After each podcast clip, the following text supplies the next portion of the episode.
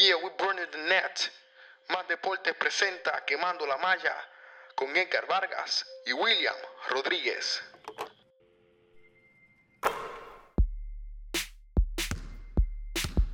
Curry, way downtown. Bang! Bang! Oh, what a shot from Curry! Gets it to LeBron for three for the win. Yes! LeBron James at the buzzer! Sigue Barea con el yoyo. Van a doblar dos contra Barea.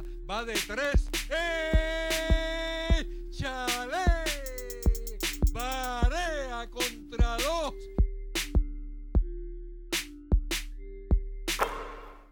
Aquí está su host, Ángel Maza. Bienvenidos a la tercera edición del podcast Quemando la Malla. Aquí me encuentro con Edgar Vargas, el creador de Huella Deportiva. Edgar, ¿cómo estás? Saludos Massa, un placer nuevamente estar acá de vuelta en Quemando la Malla, ya en nuestro tercer episodio, muy emocionado por lo que estamos tratando de convertir con este proyecto, honrado por estar aquí y de nuevo estar junto a mi compañero y mi gran amigo William Rodríguez. Saludos William. Saludos Edgar, saludos Massa. Aquí desde Chicago las cosas se ven bien bonitas, eh, ya que los ganadores de la Serie Mundial están regresando hoy en Parade. Vamos a ver, vamos a ver cómo quiénes son los próximos campeones de la NBA y qué próxima ciudad va a tener su propio Parade de campeonato. Bueno, vamos a empezar con la noticia tal vez que todos esperábamos escuchar y estuvimos esperando dos años para que se diera el retiro de Ray Allen. Edgar, Sí, Ray Allen ya era hora que dijera adiós al baloncesto, un jugador que aportó mucho tiempo, aportó mucho a lo que es el, el deporte del baloncesto, especialmente al área de tres puntos. Tuvo 18 años vistiendo de diferentes colores a través de la catalogada mejor liga del mundo. Eh, pero ya como estábamos hablando antes del podcast, era algo, una noticia que veníamos esperando desde hace un tiempo atrás y que ya era cuestión de tiempo. El factor tiempo nunca pasa en vano. Ya tenía 41 años de edad y ahora de que se concentre en su familia y le diga adiós al deporte que le ha dado mucho. William, El baloncesto, en la NBA es el- la única liga y el baloncesto es el único deporte donde un jugador retirado por dos años sale del retiro para anunciar que se retira. Este Ray Allen es el mejor tres puntista estadísticamente hablando de la liga, mejor que Reggie Miller, mejor que todos los tres puntistas de, los de la historia, de la historia de la NBA. Ray Allen le salvó la carrera a LeBron James y ese triple que él encestó para empatar el juego en la serie contra de Miami versus San Antonio, LeBron hubiera terminado sin otro campeonato y de verdad le merece le se merece Ray Allen que LeBron le compre aunque sea una casa o un carro porque le salvó la carrera. Ray Allen también pues inspiró a mucha gente por, por medio de la película y por medio de, de su estilo de juego que no fue tan solo en la línea de tres, sino que también penetraba bastante bien para hacer un shooting guard. No sé si tuvieron la oportunidad de leer la carta que la compartimos en Más Puerto Rico. Una carta que él se escribía a él mismo cuando comenzó a practicar el deporte, realmente bien redactada, bien expresada y con un mensaje bien importante la que, la que tuvo, la que escribió Ray Allen y lo recomendamos a todos que pasen por Más Puerto Rico y la lean porque realmente vale la pena echarle un vistazo. Está un poco larga, pero, pero vale la pena. si vale la pena, vale la pena, la pueden encontrar en la página de Twitter, Más Deportes PUR. Bueno, el formato de este podcast será igual que el de la semana pasada. William y Edgar tendrán dos minutos para hablar sobre el tema escogido. Cada vez que pasen los dos minutos escucharán esto. Le tocará el turno al próximo y así sucesivamente. Voy a empezar contigo, William. ¿Estás ready? Listo, ¿cómo vamos? Vamos a empezar con Russell Westbrook. ¿Cómo lo viste esta primera semana de la NBA? MVP, para mí él es el único candidato en el MVP, ya que estadísticamente él está promediando un triple double. Anoche fue el único juego donde él no tuvo exactamente esos números, solamente tuvo unos 20 puntos con unos 6 rebotes y unas 10 asistencias. Estuvo 4 rebotes de, tener el triple double otra vez, así que tuvo otro double double. Pero para mí Russell Westbrook viene para probarle a la NBA que Kevin Durant no era el líder de los Thunder. Russell Westbrook era el líder de los Thunder. Russell Westbrook es el dueño de los Thunder ahora mismo. Y Kevin Durant era simplemente una pieza suplemental que la gente todavía piensa que es mejor que Westbrook. Pero él viene a probarle a todo el mundo que no, que es Russell Westbrook el MVP de la liga y que es Russell Westbrook la verdadera cara del OKC. Y que realmente para mí él está jugando a otro nivel, otro planeta. Ninguno de los jugadores se está acercando, ni siquiera Anthony Davis, ni siquiera DeMar DeRozan. Es Russell Westbrook y el resto de la NBA cuando estamos hablando de jugadores explosivos y cuando estamos hablando de las estadísticas. Edgar, William, te voy a corregir un momento aquí. No está haciendo un triple doble, aunque está bien cerca de promediarlo. Actualmente tiene promedio de 34.2 puntos por juego, 9.6 rebotes por juego, 10 asistencias. Eso es por mencionar tres estadísticas, las tres estadísticas más comunes que se presentan a la hora de hablar sobre el baloncesto. Como dijiste, William, Russell Westbrook está luciendo inmenso de lo que va de, temporada. Apenas solamente lleva cuatro juegos, pero todo el mundo esperaba un Oklahoma caído. Y Russell Westbrook ha demostrado totalmente lo opuesto. Tienen marca de 3 y 1 en lo que va de temporada. Y ayer mismo lo vimos. Antes del juego empezó bien mentalizado, bien enfocado. Lamentablemente, pues Oklahoma tuvo que caer y no pudo aguantar. No aguantó con el empuje de, de Golden State. Pero Russell Westbrook está demostrando que sí puede cargar este equipo. Y está demostrando que lo va a cargar a uno de los lugares más altos del oeste. Eh, Russell Westbrook es un jugador bastante dominante y lo hemos visto en todo su apogeo esta temporada. Viene muy mentalizado y este es un jugador que cuando tiene esas ganas y ese deseo, hay que, echarle, hay que tenerle mucho miedo por, por las ganas y el carácter con el que juega. Ahora pasamos con el jugador que ha dado mucho de qué hablar en un equipo que está sumamente sólido en el oeste, Damian Lillard. Edgar. Damian Lillard, qué caballo. No hay otra palabra para describirlo. El año pasado, cuando todo el mundo esperaba que, que Portland hubiese caído tras la baja de Marcus Aldridge, Damian Lillard demostró que está listo para ser una de las figuras principales de la liga y este año está rectificando todo lo que hizo el año pasado. Está demostrando que no fue un golpe de suerte y que está decidido y que está ready para adueñarse de la liga y una, y una conferencia tan dura como el oeste. Este año tiene promedio de 32.6 puntos por juego, 6 rebotes, 4.6 asistencia, pero más que eso es la aportación que él da en cancha y la veteranía.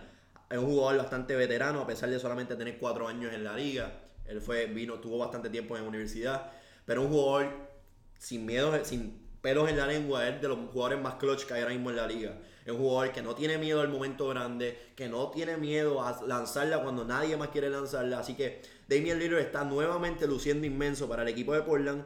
Aunque el equipo pues no tiene la marca que todo el mundo desearía, tiene actualmente marca de 2 y 3. Pero sin lugar a dudas, Damian Lillard ha lucido inmenso y le falta mucho por demostrar a este jugador y va por muy buen camino. William, ¿piensas que Damian Lillard debe ser All-Star este año?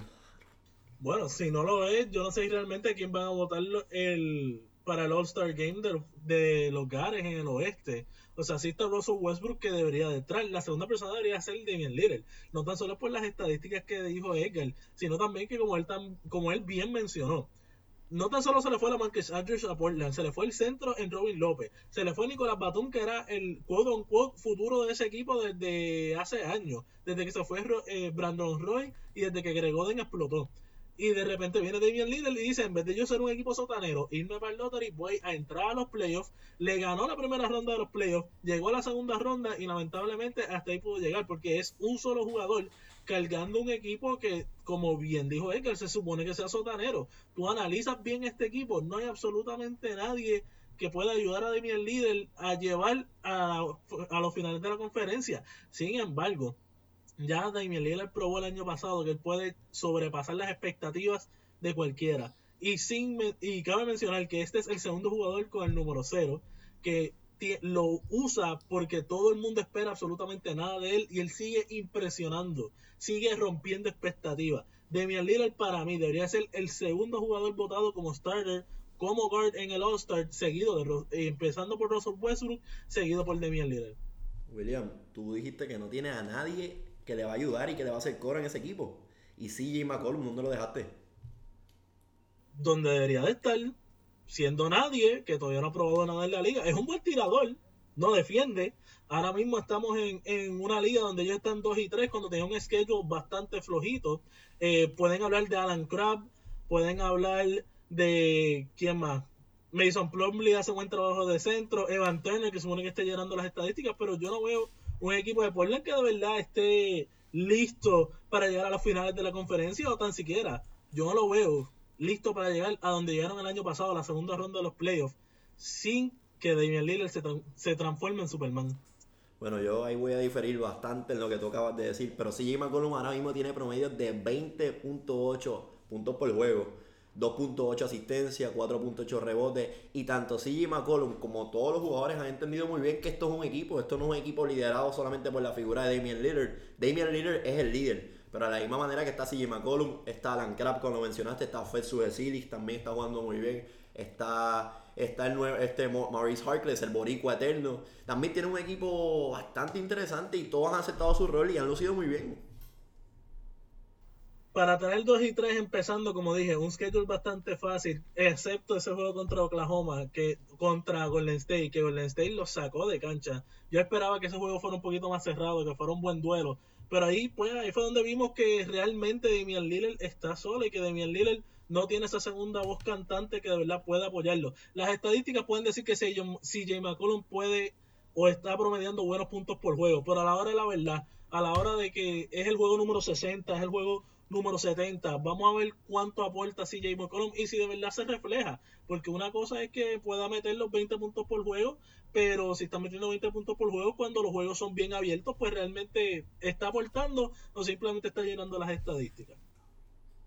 Bueno, ahora vamos a pasar con Kawhi Leonard de los San Antonio Spurs. Edgar, Kawhi Leonard, no hay jugador más underrated en la liga que este caballero. Quizás es por el sistema de juego de San Antonio que no tiende a resaltar a estrellas como lo es, pero sin lugar a dudas este jugador es una estrella en la NBA.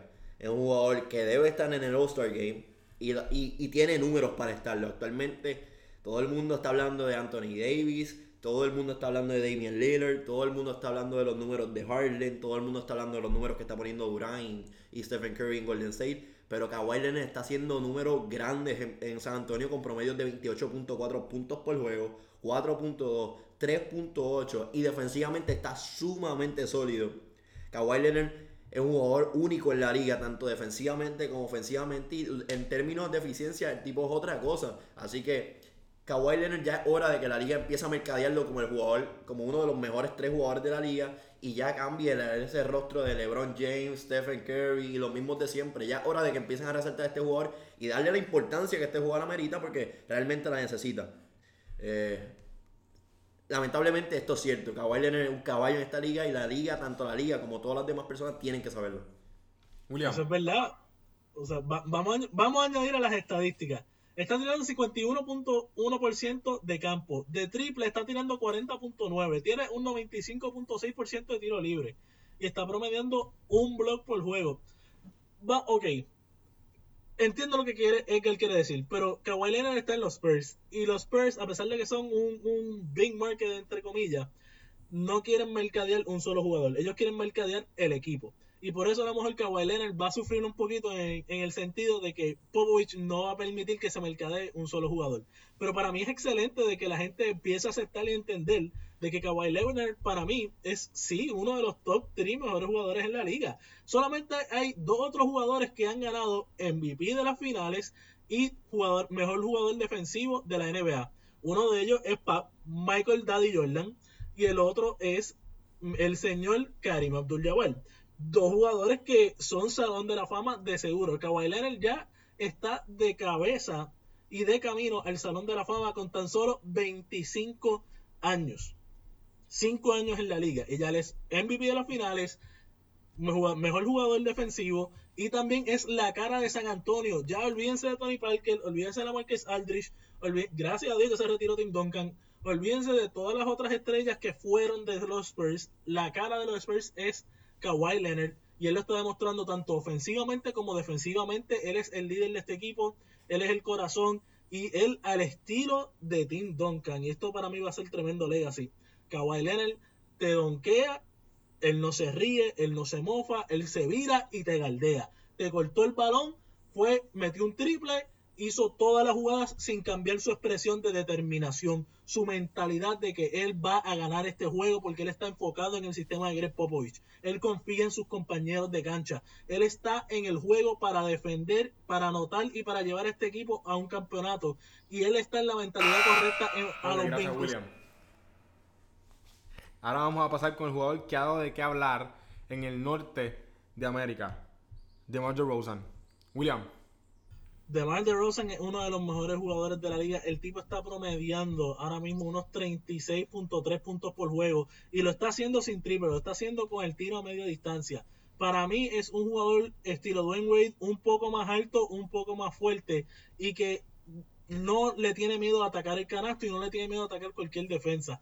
Él con Kyle Lowry en Toronto están llevando a Toronto a ser uno de los mejores equipos en el este y para mí DeMar DeRozan debería de ser un buen candidato para MVP y aunque ustedes no lo crean, también debería ser un buen candidato para jugador Most Improved, porque aunque sus promedios han sido un poquito consistentes, también hemos tenemos que respetar que han subido originalmente, pero han subido y lo han llevado de ser una estrella a una superestrella en esta liga. Voy más, voy más o menos por la misma línea de pensamiento de William. Entiendo que DeMar DeRozan ha demostrado que ya no es un jugador que viene subiendo en la liga, ya es un jugador que está aprobado y ya es un jugador, un veterano ya en la liga. Este año todo el mundo esperaba que este jugador iba a despuntar y no lo está haciendo quedar mal. Desde que tuvo las Olimpiadas allá Río con el equipo de USA y la y enseñó la química que tenía con, con Kyle Lowry, todo el mundo sabía que esto era una dupla que iba a despuntar este año y lo vimos en los playoffs del año pasado cuando lucieron inmenso. Pero este año los números que está, que está poniendo DeMar DeRozan son impresionantes. Quizás por tenerlos tan lejos y todo el mundo está pensando en lo que es LeBron James en Cleveland lo que es Stephen Curry en Golden State. A veces nos dormimos en los laureles y no pensamos en que hay equipos bastante sólidos que tienen estrellas como lo es eh, Leonard en el equipo de San Antonio y Toronto en este equipo y DeMar DeRozan con Toronto. Promedios sólidos de 36.3 puntos por juego y como dijo mi compañero William, lo eficiente que está lanzando a media distancia, está tirando para un 44.4% de media distancia, así que interesantísimo el porcentaje que está poniendo este jugador, pero sin resaltar, sin, sin disminuir la labor de jugadores que le están haciendo reducir de esta manera, como es el caso de Kyle Lowry. Kyle Lowry está promediando 18.5 puntos por juego y 5.3 y un jugador bastante inteligente que lo coloca en las mejores posiciones para que él sea lo más efectivo posible. Así que una algo que cabe resaltar de este equipo de Toronto es que es una labor totalmente de equipo, a pesar de contar con el estrellato de DeMar DeRozan, pero sin lugar a dudas, si Toronto sigue a rey que va, debe ser un claro candidato para el MVP. Ahora vamos a pasar al jugador del equipo campeón, el líder, LeBron James. Edgar. LeBron James, ¿qué podemos decir de este jugador que la gente no sepa? Es un jugador que ya todo el mundo está acostumbrado a que es una estrella, pero realmente uno no sabe lo que este jugador aporta y, y es la consistencia con la cual él aporta. Él lleva cuántos años en la liga, 13 años en la liga y todos los años ha sido ha ido en su vida, en su vida, en su vida. Anteriormente en los podcasts hablamos sobre en, lo personal, sin dije que no iba no esperaba una buena temporada de LeBron porque ya iba a tener 32 años y el factor del tiempo le iba a costar pero viendo lo que ha hecho durante este, estos primeros cuatro juegos, mi perspectiva ha cambiado un poco sobre lo que pudiese aportar. Este año todo el mundo está acostumbrado a ver triple doble de LeBron James, pero promediar un triple doble en la NBA no es nada fácil. Tiene promedios de 22.4 puntos por juego, 9 rebotes y 10 asistencias. Así que, y, el equipo marcha invicto, así que, que si, qué mejor que poner números sólidos y que tu equipo pues también ganes. De nada vale tú poner números sólidos y que tu equipo pierda. Pero así que que como es el caso de Anthony Davis, que ahorita podemos aportar sobre él. Pero realmente LeBron James es un fenómeno, un fenómeno y, un, y es interesantísimo de que nosotros pues tengamos el honor de y el privilegio de ver este fenómeno y sin lugar a dudas esto va a ser un jugador que nosotros vamos a terminar de decirle a nuestros nietos, nuestros hijos, mira, yo tuve la oportunidad de ver a LeBron James en cancha y nos guste o no, nos guste su actitud o no, es la realidad, este tipo es un fenómeno y es un jugador único en la liga y es un jugador único en el baloncesto. William, LeBron James, sí, aparentemente le está ganando al tiempo en esta temporada, pero es una temporada larga, todavía estamos empezando noviembre. Y tenemos que entender que aunque LeBron puede promediar todas estas tremendas estadísticas, él sí se va a tomar un descanso mucho más largo que el, que, el que se tomó el año pasado de dos semanas. LeBron entiende su cuerpo, LeBron entiende que él ya tiene 32 años y que los playoffs no son un chiste, que los playoffs no es un momento que tú puedes simplemente de eh, pensar que los últimos ocho meses no han sucedido y vas a ir directo a un campeonato. Para mí, LeBron James sí está promediando excelente, sí parece que le está ganando el tiempo, pero a su misma vez él está muy cauteloso de lo que él va a hacer. Él sabe que él está en el este, él no necesita ganar 50 juegos, él puede ganar 48 juegos y ser el equipo número uno en el este y no hay necesidad de explotarse, no hay necesidad de tener el mejor récord en la NBA, porque muy difícilmente va a tener el mejor récord de la NBA versus todos los grandes equipos que están en el oeste. Él va a conservar su cuerpo, él va a decirle a su equipo que deben de conservar también su, eh, sus fuerzas para los playoffs, que es cuando los juegos cuentan. Y para mí, pueden terminar primero en el este, pero LeBron va a cogerlo con calma ya de aquí a enero, febrero, y también Kevin Love, que es muy propenso a las lesiones, va a ir cogiéndolo poquito a poquito para que cuando lleguen los playoffs no se lesione y puedan tener un deep playoff run. Bueno, ahora vamos a hablar de Anthony Davis, quien después que el equipo empezara a 0 y 4, dijo esto. Definitivamente frustrado. No podemos obtener una victoria. Es frustrante. Edgar. Es frustrante cuando tienes que meter 50 puntos para que tu equipo trate de ganar y tu equipo va a perder. Eh, los números que está poniendo Anthony Davis son de respeto. Tiene promedios de 31.6 puntos por juego, 11.8 rebotes por juego y 2.2 asistencia para un porcentaje de eficiencia de 21. Así que es interesantísimo esos números, pero ¿de qué vale, como hablamos ahorita, de qué te vale poner esos números si tu equipo va a perder? Y es triste por demás. Un esfuerzo tan grande como el que está haciendo este jugador que no tiene la ayuda necesaria. Ahí sí, William, si tú me dices que este jugador no tiene la ayuda, ahí sí te lo voy a aceptar.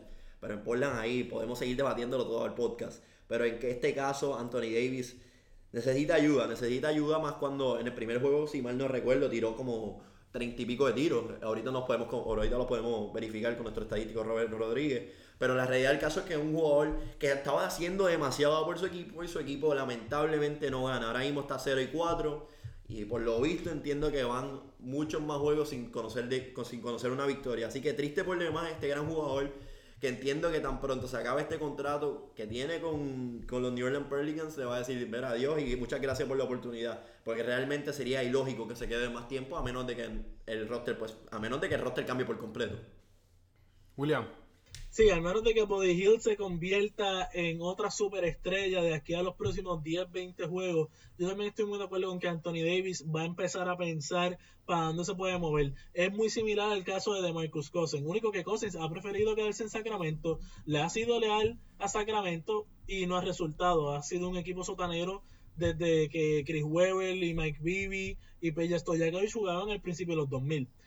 Lamentablemente, esto nosotros lo veíamos venir porque Tyreek Evans, que es el segundo point de los Pelicans, está lastimado, no llega hasta finales de diciembre. Y pues tenemos también el caso de Drew Holiday, que es el playmaker estelar del equipo, que su esposa padeció de un cáncer cerebral. Él dijo que él se iba a tomar este año completo para, para bregar con su situación familiar, para poder apoyar a su esposa en su rehabilitación y que pues ponen 3 y 2 a los Pelicans porque lamentablemente no hay ningún playmaker y le ponen más presión a Anthony Davis de que de, para tratar de ganar un juego. Como bien dijo él tiene que meter 50 puntos, tiene que coger 20 rebotes, tiene que repartir 10 asistencias, tiene que hacer 5 cortes de balón, tiene que dar 7 tapones, tiene que ser un, un jugador del estilo My Player en 2K.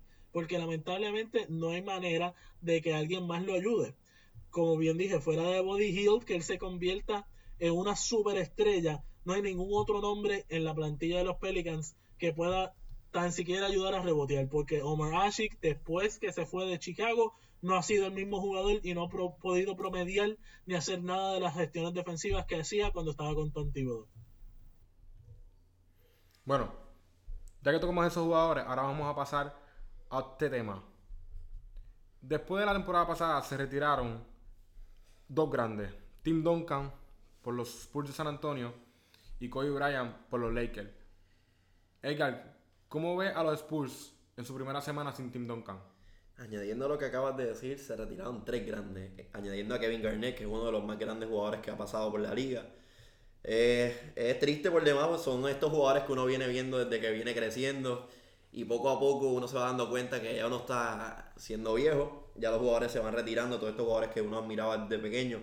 Así que en el caso de los Lakers, era esperarse ya. Kobe Bryant fue, ha sido uno de los tres mejores jugadores que ha pasado por la liga, pero tenía que darle ese espacio de crecimiento a los nuevos jugadores que vienen creciendo en los Lakers. En el caso de Brandon Russell y, todo este, y Clarkson, entre estos jugadores, tenía que darle a un minuto, tenía que darle la confianza y el tiempo de juego para que ellos se pudiesen desarrollar al máximo. No me sorprendería en algún futuro verlo como parte del cuerpo técnico de los Lakers o en alguna posición dentro del baloncesto, porque la realidad del caso es que tú estás tan ligado al baloncesto, una vez tú concluyes tu participación y te retiras, es muy difícil echar para atrás y no extrañar el deporte para nada. Así que ahora mismo los Lakers tienen marca de 1 y 2, es, un proyecto, tuvieron una buena victoria hace un tiempo atrás. Y los Lakers van creciendo, van creciendo y la figura de Kobe Bryant pues ya ya hay que pasarle al olvido. Entonces, en el caso de los Spurs, hemos visto como el sistema ha reinado sobre el estrellato. Tim Duncan era el líder de este equipo se retira Tim Duncan y hemos visto, hemos visto el, equipo de San Antonio de la misma manera. En el caso de Pau Gasol, que también ha lucido inmenso, ellos reclutaron muy bien, supieron moverse a pesar de que no iban a conseguir los números que Tim Duncan le daba, bajo la eficiencia que Tim Duncan le daba también. Pero supieron eh, organizarse y reestructurarse durante la pasada temporada muerta. Es interesante y triste por demás el caso de que estos jugadores pues ya se estén retirando, pero era cuestión de tiempo y ya el baloncesto, como dicen por ahí, no dura toda una vida. Y ahora hay que ver, va a ser bien interesante ver cómo estos jugadores entran a diferentes facetas de lo que es el deporte. Kevin Garnett es un fiebre, escuchando los podcasts de, de, uno de los grandes como el Watch. Hemos visto que ya está pensando en entrar a alguna faceta dentro de algún equipo. Y veremos a ver si Tim Donka en algún futuro, entiendo yo, en declaraciones Popovich dijo que, que Tim Donka tiene una puerta abierta donde él quiera, de la manera que quiera y el puesto que él quiera. Así que veremos a ver si Duncan vuelve a los Spurs y Kevin Garnett si decide ir a Boston, que es su ciudad de su, su equipo del alma, o regresar al equipo que se lo dio todo desde un principio, Minnesota. Veremos a ver. William. Para mí, Kobe Bryant se debió haber retirado cuando él tuvo su lesión del tobillo y su lesión de rodilla corrido, que fue una, dos lesiones sumamente difíciles de regresar. Él tuvo una temporada completa sin jugar, tuvo una segunda temporada donde jugó solamente dos semanas y lamentablemente, eh, Kobe sí es uno de los grandes, por más que me duele aceptarlo. Pero se veía que ya el cuerpo de él no aguantaba más. El cuerpo de él ya le estaba diciendo, tienes que, que tomarlo suave, no puedes jugar 40 minutos, no puedes defender a alto calibre, no puedes tomar 30 tiros sin que yo, sin que el cuerpo le, le respondiera de manera negativa. Eh, para mí. practicaba. ¿Perdón? Ya él no estaba ni practicando. Ya él no estaba ni practicando. O sea, era ese nivel. Él no jugaba los segundos juegos de los back-to-back. Él no jugaba. El único juego que él jugó que se puede decir estilo Kobe. Kobe siendo Kobe fue ese último juego donde encestó treinta y pico puntos, donde se vio alguna vez lo que fue Kobe Bryant. Pero no, ya, ya el cuerpo de Kobe hace tres temporadas atrás le dijo que él tenía que retirarse. Kobe, pues siendo el jugador terco que es, el ser humano terco que es, él no lo quería aceptar y así es como tú ganas campeonato, siendo una persona terca que no se rinde, que se enfoca en dar lo mejor. Y aquí vemos como los dos diferentes trenes de, o los dos diferentes puntos de vista de ver el baloncesto chocan, porque los Lakers pierden a Kobe y están como se ven mejor ahora sin Kobe, en el sentido de que estos chamaquitos ahora pueden tomar el control del balón, ahora pueden jugar en equipo, ya no están con la presión de que Kobe se está retirando, de que Kobe está aquí, Kobe tiene que promediar versus Tim Duncan se retira de San Antonio y aunque Tim Duncan también el cuerpo le estaba diciendo que no das para más negro, San Antonio está adelante. San Antonio es un sistema, San Antonio no es un solo jugador versus los Lakers que siempre ha sido un equipo de estrellas, que las estrellas son las que cargan, que las estrellas lo que necesitan es un Robert Ory, un Derek Fisher, un Rick Fox para complementar y las estrellas son las que van a brillar. En San Antonio es el sistema el que brilla. Es Greg Popovich con Becky Hammond, con todo el cuerpo técnico, con todos los asistentes, con todos los scouts. Porque tú traes a un David Lee que tan pronto lo cambian de Golden State, no estaba promediando buenos puntos por juego, no estaba promediando las estadísticas, pero viene y se rejuvenece ahora en San Antonio viniendo de la banca. Traes a Pau Gasol que no tuvo su mejor no tuvo un buen año en, en Chicago porque no se sentía, se sentía acoplado, pero ya se siente súper listo aquí y súper acoplado en San Antonio. O sea que todo es un sistema, todo es parte de engranar y todo es parte de ser parte de una cultura que para mí es bien diferente los Lakers versus San Antonio. Eh, qué bueno que Tim Duncan se retiró porque no queríamos verlo caer por una lesión y que te, lo forzaran a retirarse. Pero veo que, que los San Antonio hizo muy buen trabajo en, tapar ese gran boquete, no tanto con, con Pau Gasol, sino también con David Lee. Y creer, seguir creyendo en el sistema, seguir creyendo en la Marquez Aldridge, que él puede también ayudar a tapar ese boquete.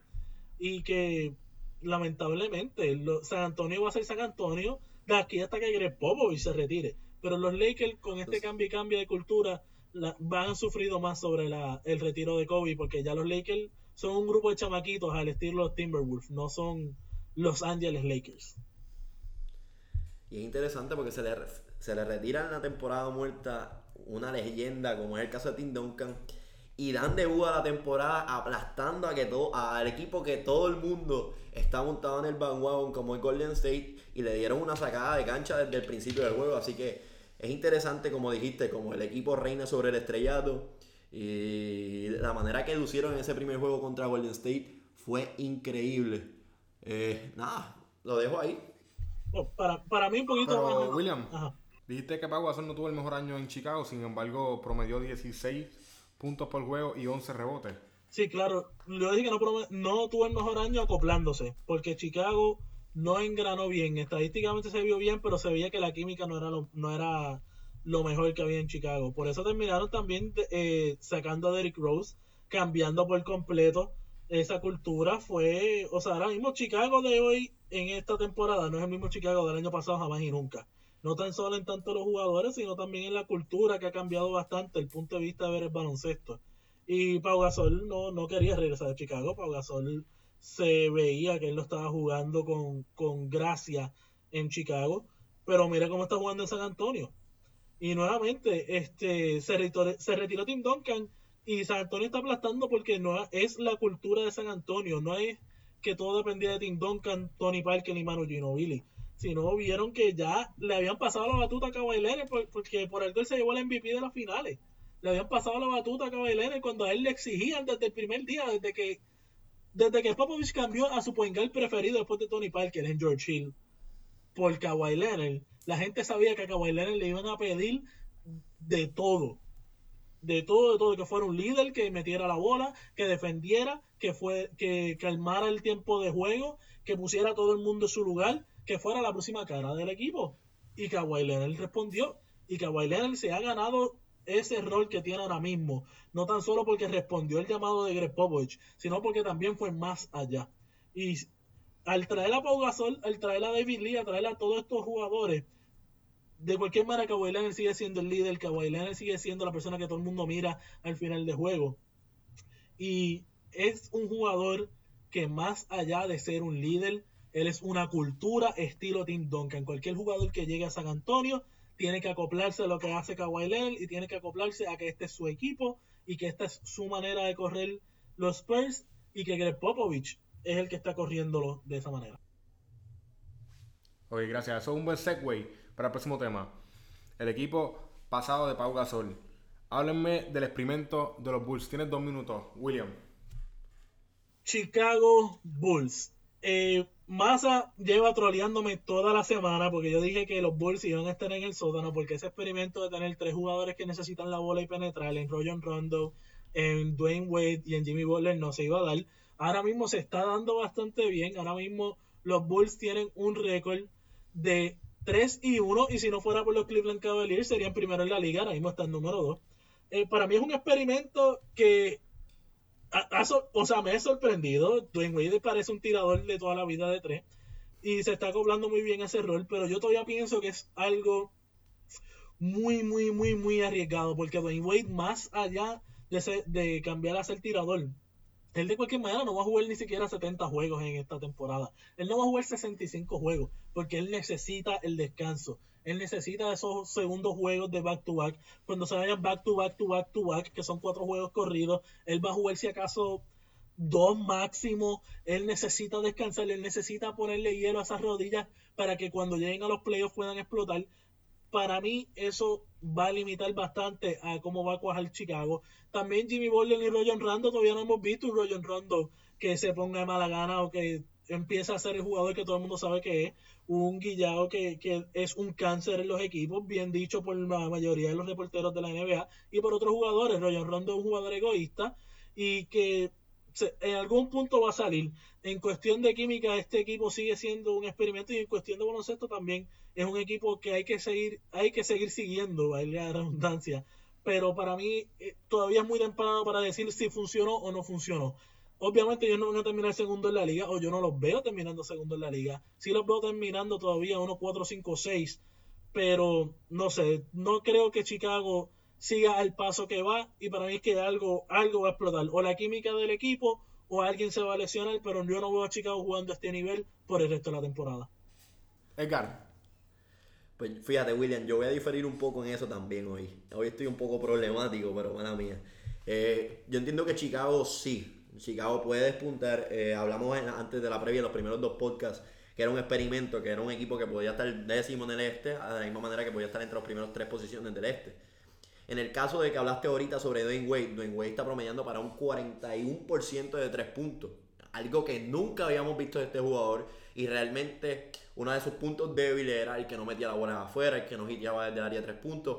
Pero ya hemos visto cómo los jugadores han trabajado en sus debilidades y ya es una de sus fortalezas. Así que Era algo que habíamos hablado. Este equipo carecía de un anotador fuera de distancia. Habíamos hablado sobre la figura de Nikola Mirotic, que iba, tenía que haber sido la constante desde área tres puntos. Pero ahora, si Dwayne Wade le añade ese, ese arsenal a su, pues a su. Si le añade esa área a su arsenal, realmente es preocupante este equipo. Lo vimos en varios videos a través de las distintas redes sociales. Cómo rompieron el contraataque tanto Dwayne Wade, eh, Rayon Rondo y Jimmy Boulder. Realmente mucha química en lo que pudimos ver en esos primeros dos juegos. Y algo que cabe resaltar es que este equipo no tenía presencia en la pintura, según, según los expertos. Pero las aportaciones de todos sus jugadores viniendo y dando su granito de arena han sido grandes. En el caso de Taj Gibson, viene sustituyendo a Pau Gasol en la posición de ala pivot y ha tenido un muy buen año con promedio de 13 puntos por juego, 9.3, casi un doble doble. También la figura de, Mac, de eh, Doc McDermott, que el año pasado lució muy bien, este año ya tiene 13.3 puntos por juego en los cuatro juegos que van de temporada. Y así sucesivamente, también el caso de Robin López, que siempre es un jugador bastante consistente en la liga. Es un equipo bastante completo y mucho más de lo que la gente pueda esperar. Robin López en este caso 8 puntos y 6 rebotes por juego.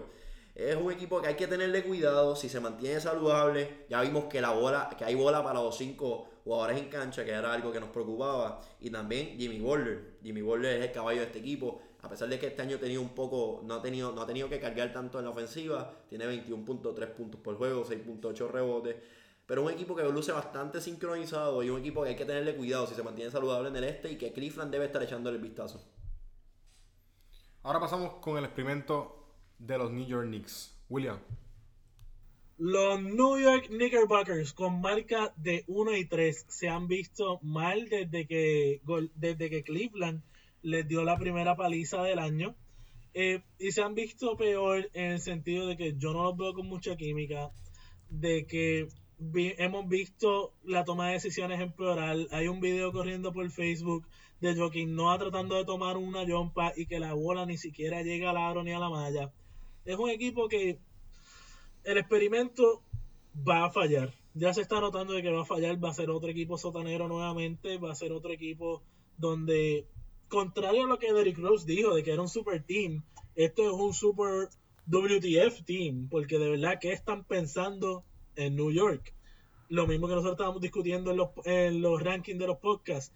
¿Por qué vamos a experimentar con jugadores que están propensos a lesionarse? Lo que es Joaquim Noah y Derrick Rose no han regresado a ser el Joaquim Noah y Derrick Rose de cuando estaban en Chicago. Corneli está cargando la mayoría de, de la defensa en New York. Carmelo está Carmelo y Kristaps Porzingis están haciendo lo suyo, pero sabemos que eso no es suficiente porque el año pasado no fue suficiente. Para mí el experimento de New York ya definitivamente ha reventado. No hay manera de mejorar el equipo. Se van a estar encontrando este viernes, hoy, Chicago y New York. Y para mí va a ser muy interesante ver ese macheo y ver cómo esos dos experimentos se, se encuentran el uno y al otro. Pero para mí ya New York reventó, este, yo creo que este debería ser el año en el cual deberían de votar a Phil Jackson y dejar de enfocarse en el triángulo. Y, pero vamos a ver lo que sucede. Para mí New York ya reventó, explotó y no va para ningún lado. Vamos por otro lottery pick. Pues fíjate, yo le daría 20 jueguitos más a este, a este experimento. Ahí entiendo que es muy temprano para tomar acciones tan drásticas como las de votar a tu presidente o votar a tu coach. Pero entiendo que es un equipo que, que le ha costado tener química en la cancha. En el caso de Carmelo Anthony, muchos, muchos saben lo que este jugador puede anotar o lo que puede aportar en la ofensiva. Pero muy cuestionable su liderato en este equipo. Este año tiene buenos números. Tiene 21 puntos por juego, 5 rebotes, 2.5 asistencias pero la realidad es que no hemos visto mucho liderato por parte de este jugador y un, y un equipo que lo necesita, un equipo que tiene mucho ego, muchos jugadores que están, que están tratando de revivir sus carreras y están, haciendo, están tratando de poner números porque saben que esta es su última oportunidad en la liga. Algo que quiero resaltar es la labor de Derrick Rose. Derrick Rose este año tiene 16.3 puntos por juego, 4 rebotes y 2.5 asistencias y hemos visto grandes lapsos de él donde hemos visto esas muestras de explosividad que lo tuvo una vez fue MVP de la, hace 5 años atrás en la liga. Vimos un video que dejó un, dio un peguete muy bien y terminó muy bien la jugada. Así que sería interesante ver que si este jugador se puede mantener saludable y puede ir cogiendo la confianza que en algún momento tuvo. También en el caso de, del jugador viniendo del banco, este, Brandon Jennings. Brandon Jennings es un jugador que el año pasado tuvo un año bien discreto con Detroit este año está tratando de revivir su carrera con los Knicks. Tiene promedio de 9.3 puntos por juego, 3.5 asistencia.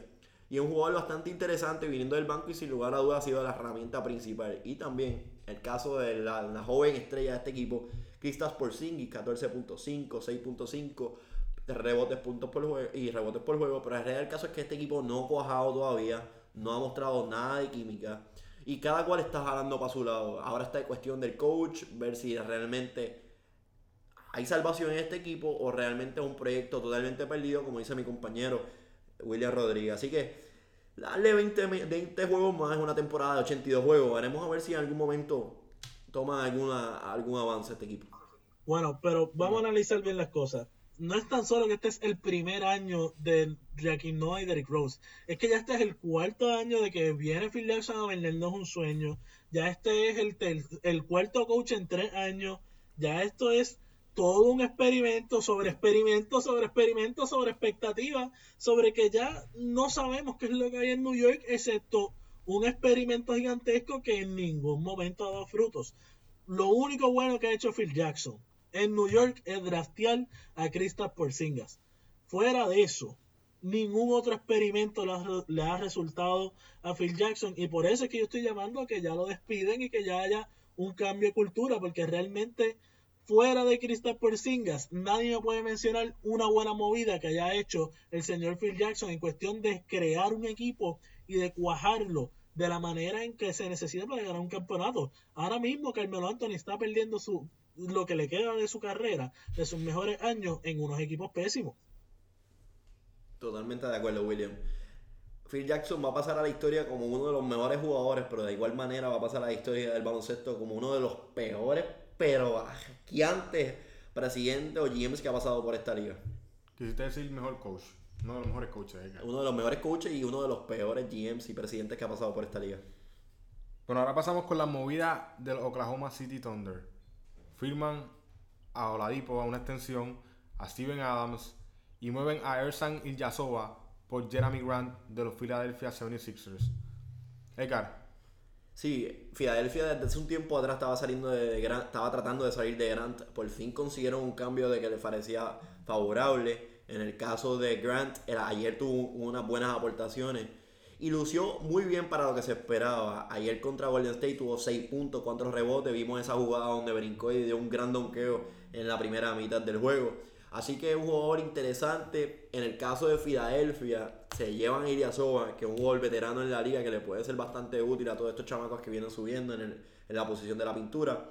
Pero en el caso de Erantes es un proyecto, es un proyecto que, que donde están tratando de rellenar el hueco que dejó Kevin Durant a toda costa. Es un proyecto porque el tipo mide 6'8 y un jugador que lució muy bien con Filadelfia, un jugador que viene de abajo, un jugador que ha tenido que ir poco a poco creando nombre en la liga. Veremos a ver si logra establecerse finalmente en Oklahoma, ya que entiendo que le van a dar minutos de calidad, ya que ese equipo está un poco debilitado. Y si Russell Westbrook quiere seguir lo máximo que pueden esta temporada, pues va a necesitar de grandes aportaciones. Así que interesante la movida. Me sorprendió que salieran de Ilyasova tan rápido. Lo firmas en la cambias por él en la temporada muerta y ya sales de él tan rápido. No le dieron ni dos juegos de la temporada. Pero cada cual tendrá su. Cada cual corre su equipo como de la manera que entiende. Veremos a ver si le resulta. William. Para mí, el cambiar a Jeremy Grant por Ersan Ilyasova fue un buen cambio porque no tan solo en cuestión de jugadores, sino económicamente hablando, tú le tienes que pagar 8 millones a Ersan Ilyasova versus los 950 mil que le tienes que pagar a Jeremy Grant. Desde un punto de vista económico es un poquito mejor hacer ese cambio.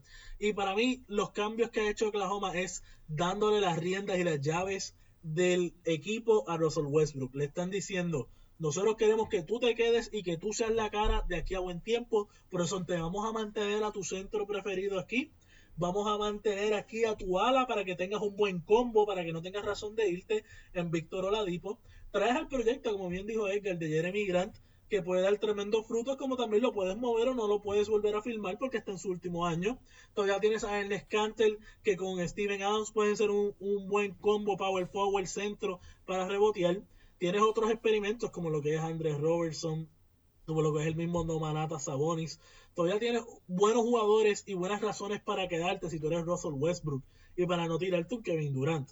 Ahora, estas movidas todavía le hace falta unos segundos y unos terceros pasos. Yo no creo que esto vaya a ser el equipo final. Para mí que Oklahoma va a seguir explorando algunos cambios para traer uno que otro jugador. Para mí que Oklahoma está en muy buena posición, como bien dijimos, ellos están ahora mismo número uno en la liga, en un triple empate con los Golden State Warriors y con los San Antonio Spurs. Para mí que esto es un equipo que ha lucido bastante bien y que está haciendo las movidas correctas para tratar de venderle a Russell Westbrook de que se quede en Oklahoma y de que el futuro de Oklahoma es brillante. Ahora vamos a pasar al tema del, rendimiento de Golden State hasta este momento. Edgar. El primer juego, desastre total.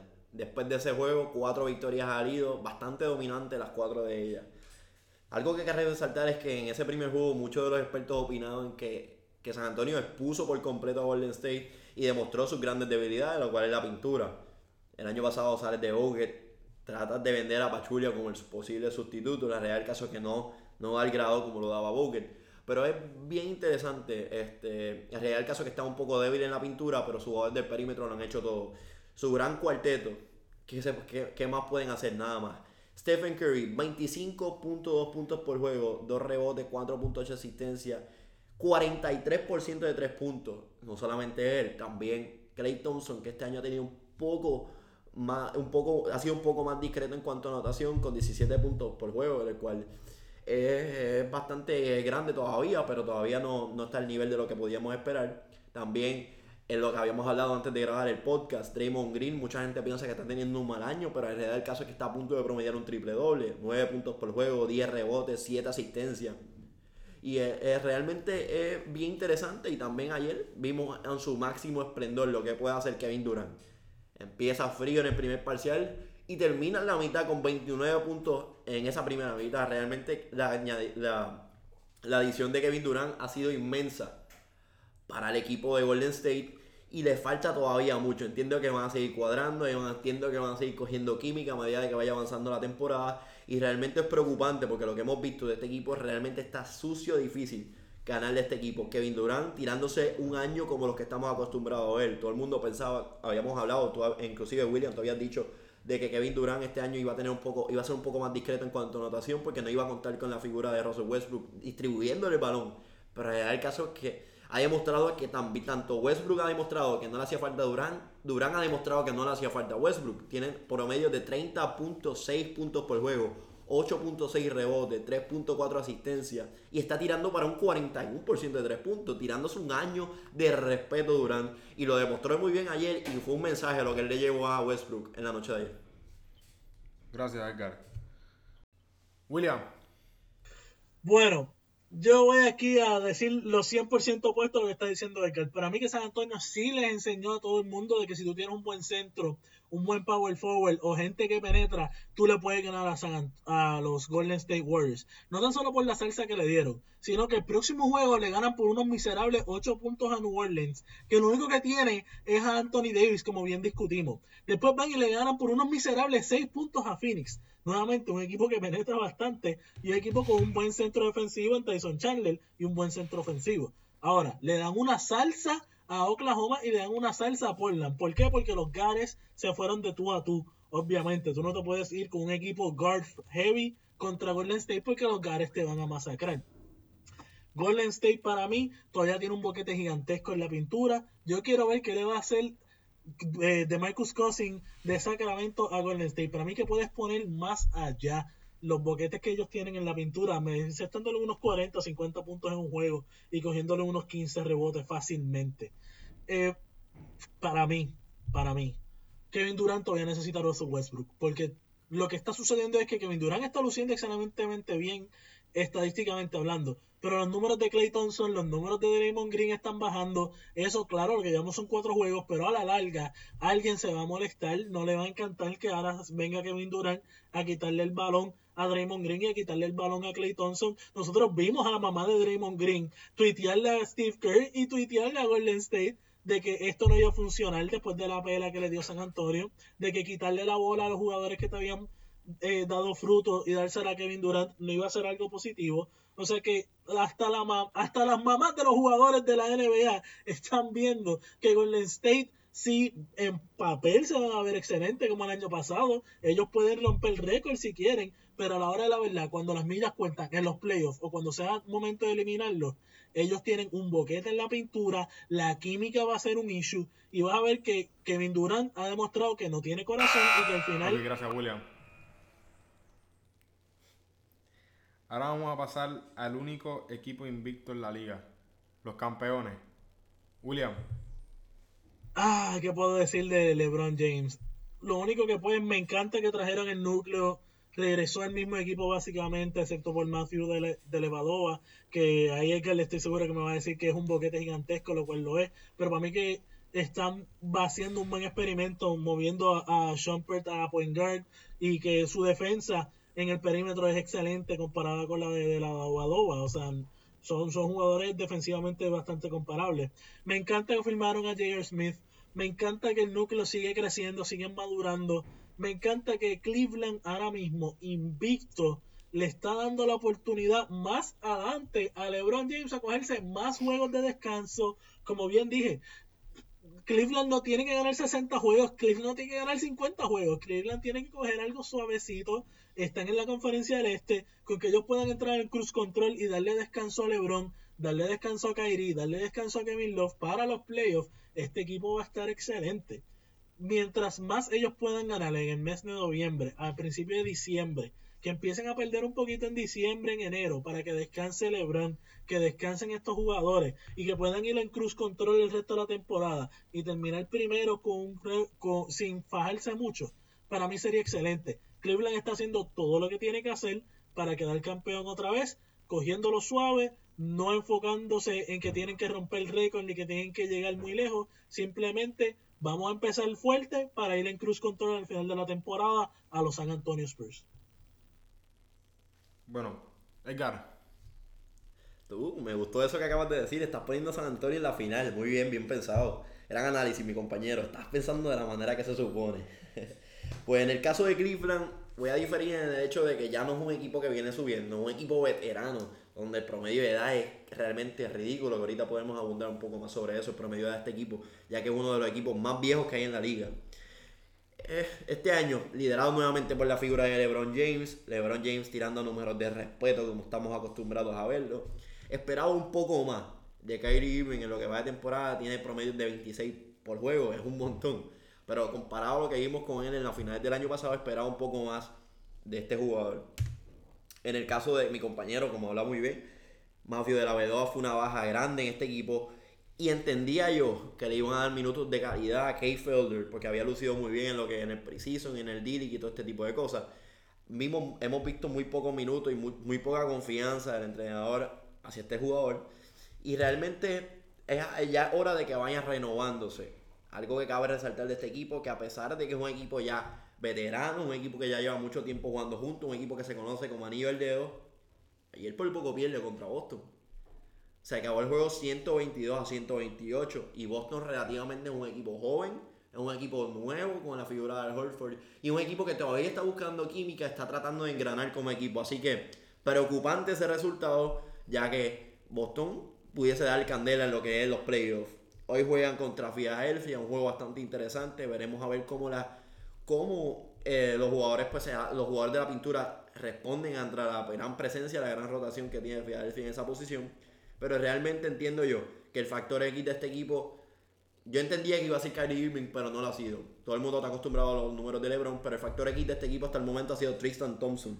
Tiene 10.4 rebotes por juego y la presencia que ese jugador tiene en la cancha, siempre buscando rebotes ofensivos, siempre buscando, siempre dando cantazos, siempre en el boxeo, es un jugador que le aporta demasiado, es un jugador vital. Y LeBron James, la próxima vez que, que hable con este jugador acerca de, Kim- de, de Khloe Kardashian en los juegos, tiene que tener más respeto. Y si realmente ese es el amuleto de la suerte para este jugador, pues ya va a tener que venir a todos los juegos. Porque el real caso es que este jugador está luciendo inmenso durante esta temporada.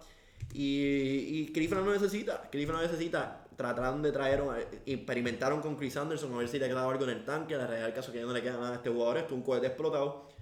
Y ahí, este, pues, Tristan Thompson ha sido la factor y la factura, y el, el relevante de la pintura y el factor X de este equipo hasta el momento. Bueno, ahora vamos a pasar con el segmento de Edgar. El que él quiere dar. Y aquí va el mundo, el segmento de los baloncelistas boricuas jugando en el extranjero. Boricuas para el mundo. Este año nuevamente Puerto Rico cuenta con una gran, con una gran camada de jugadores esparcidos por las distintas ligas del mundo. Resaltando este año nuevamente la figura de Ramón Clemente luciendo inmenso en Argentina. También de igual forma la figura de Guillermo Díaz que vuelve y emprende una ruta del extranjero. Firma con el equipo campeón de Argentina y ha lucido muy bien. Lo vimos en los sus amistosos contra la NBA. Y ha puesto buenos números allá en la Liga de Argentina. Este año hay que resaltar a Ángel Rodríguez. Ángel Rodríguez culmina su participación con la Universidad de Miami en la NCAA y consigue en su, primer año, en su primera experiencia como profesional un gran contrato en Francia con el equipo Croet. Y también hay que resaltar la figura de Walter Hodge, que nuevamente vuelve al extranjero y, tiene, y resalta su labor allá, firma con el equipo de, de Tony Parker y ha lucido muy bien en lo que va de temporada. Este año Ricky Sánchez no va a España, regresa a México. Y también Emi Andújar, que es mitad dominicano, mitad puertorriqueño, va a la de segunda división de España y espera dar el salto a la primera división. Muchos jugadores este año, hay 18, había 18, actualmente tenemos tengo un conteo como de 25 jugadores esparcidos a nivel de todas las ligas de del mundo. Eh, un poco mal contado debido a que hay muchos jugadores que han firmado en ligas como son El Salvador, otras ligas de, de América del Sur o América Central, que realmente es un poquito cuesta arriba contabilizar.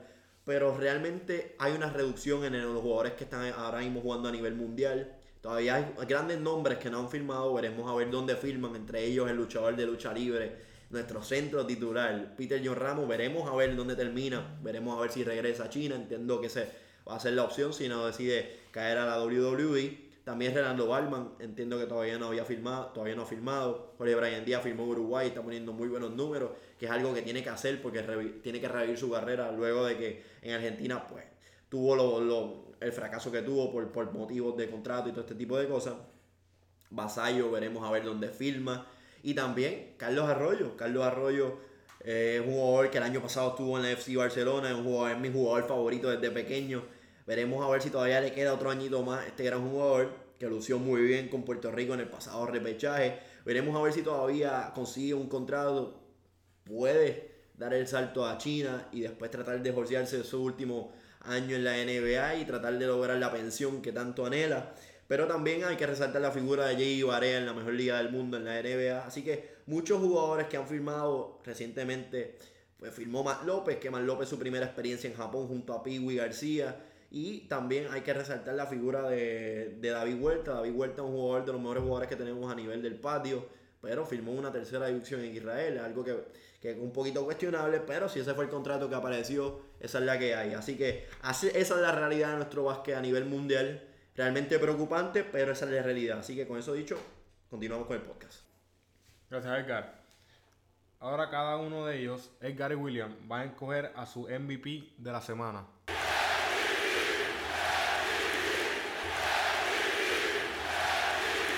William, Mi MVP, que debe ser el MVP de la liga, que deberá ser el MVP de aquí hasta que venga alguien más a promediar un triple double, es Russell Westbrook. Russell Westbrook demostrando que la vida es mejor sin Kevin Durant, demostrando que Oklahoma City puede llegar a ser, puede llegar a roncar bastante en el oeste. Para mí, MVP de la semana es Russell Westbrook por demostrar que él es Russell Westbrook. ok, Edgar. Tengo que irme por Russell Westbrook. Los números que los números que está poniendo son realmente ridículos. Está poniendo números que a veces la gente piensa que es normal, pero Russell Westbrook es, eh, es sin lugar a dudas el, el jugador de la semana para nosotros acá en, en más Puerto Rico, en Quemando la Malla. Russell Westbrook eh, está luciendo inmenso y realmente sin palabras lo que este jugador está haciendo en lo que va de temporada. Ahora vamos a pasar al Clutch Time. Les estaré diciendo los juegos más importantes de la semana a Edgar y a William y ellos me darán el ganador. Empezamos con el juego de hoy, viernes, Warriors contra Lakers. Edgar, Warriors. William. Lo- Los Warriors. Después seguimos con el juego más importante del sábado, los Clippers contra los San Antonio Spurs. William, Clippers. Edgar, San Antonio, no puedo irme en contra de mi equipo. el domingo, juegan los Blazers contra los Grizzlies. Edgar, Entiendo que Damian Lillard se va a llevar ese juego. William, Los Memphis Grizzlies. El lunes tenemos el juego de los Miami Heat contra los Oklahoma City Thunder. William, MVP. MVP. Russell Westbrook. Edgar, Oklahoma. el martes tenemos el juego de los Nuggets contra los Grizzlies. Edgar, Me voy por el equipo de William, los Memphis Grizzlies. William, Quien sea que esté jugando el otro juego, porque Memphis contra los Nuggets no debería de ser un juego titular, pero van a ganar los Memphis Grizzlies. el miércoles juegan los Blazers contra los Clippers. Edgar, Clippers. William, Los Clippers, los Clippers. y el último día, el jueves, juegan los Bulls contra los Heat. La vuelta de Dwayne Wade a Miami. Edgar, voy con Chicago. William, Obviamente Chicago, Miami no queda nada excepto Goran Dragic. bueno, y Hassan Whiteside. Y Hassan Whiteside, ajá. Nosotros lo hemos mencionado. Nadie sabe quién es Hassan Whiteside. Ya está decayendo, ya se fue el glitter. Corrígeme, Robert, corrígeme. ¿Qué dijimos al garete aquí de las estadísticas? Por ahí viene este guy Bob.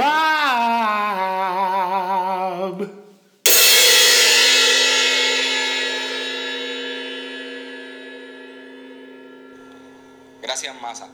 Mi rol dentro de este podcast será llevarle las estadísticas lo más limpios posible para que este podcast sea de gran nivel. Y pues daremos comienzo con, como mi compañero empezó este podcast, hablando de la noticia de Ray Allen y su retiro, luego de 19 temporadas en la NBA con promedios de 18.9 puntos, 4.1 rebotes, 3.4 asistencias y un porcentaje de tiro de, de tiro de 3 de 40%. A ese jugador también se le unen en el retiro figuras como Kevin Garnett, que ahora dará el paso a ser analista deportivo con la gran cadena de TNT. Garnett que tuvo un promedio de 17 puntos, 10 rebotes, 3.7 por el paso de la NBA. También podemos ver a Tim Duncan, Tim Duncan con promedios de 19 puntos, 10.8 rebotes y 3.0 asistencia. Quiero mencionar el gran Kobe Bryant, también anunció su retiro y aquí corrijo a mi compañero William. Eh, mencionó ahorita que su último juego de Kobe Bryant en la NBA anotó 30 puntos y pues eh, Kobe Bryant en su último juego de la NBA anotó 60 puntos para un promedio de, su paso de la NBA con 25 puntos, 5 puntos de rebote y 4.7 asistencias. Ahora quiero comentar sobre los jugadores de la semana. El jugador de la semana de la conferencia del Este lo sería LeBron James con 22.4 puntos, 9.0 rebotes, 10.0 asistencia, mientras que en la conferencia del Oeste, sin duda, Russell Westbrook. Russell Westbrook con un promedio de 34.2 puntos, 9.8 rebotes y 10 asistencias. Mencionaron ahorita al gran Anthony Davis. Eh, mencionaron que Anthony Davis estaba teniendo demasiados tiros, pues que él no lo podía hacer todo. Y pues aquí traigo estas estadísticas. Anthony Davis versus Golden State anotó 45 puntos, 17 rebotes, 3 asistencias y podemos ver que intentó 31 tiros y de esos 31 anotó 17. Ahora seguimos con el partido de Denver. Anthony Davis versus, Denver anotó 50 puntos, 15 rebotes, 5 asistencias y tiró, hizo 34 tiros al canasto, encestando 17. Podemos ver la gran cantidad de tiros, como decían mis compañeros, que el gran Anthony Davis está teniendo esta temporada. De esta manera concluyo las correcciones de estadística a este podcast. Y recuerda que puedes seguir a este servidor, alias StatGuy del podcast, en Twitter como Robert José. Con esto culminamos el programa. Gracias a todos por escucharnos. Nos pueden buscar en Facebook más, de, más Puerto Rico, en Instagram más Puerto Rico y en Twitter más Puerto Rico y nuestra página de deporte en Twitter, más deportes PUR. Gracias a todos por escucharnos. Seguiremos dándole lo mejor del deporte del baloncesto. Nos vemos la próxima semana. Gracias William. Gracias Edgar. Gracias Roberto.